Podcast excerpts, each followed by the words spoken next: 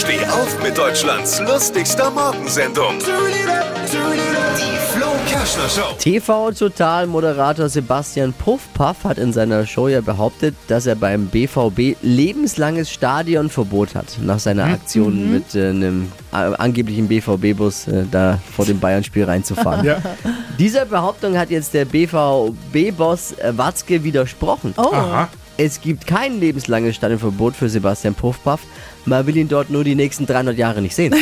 das ist ein Unterschied. Also Puffpaff kann aufatmen, gerade jetzt, wo Dortmund so nah an der erfolgreichen Vizemeisterschaft dran ist, ne? Was hat Flo heute Morgen noch so erzählt? Jetzt neu.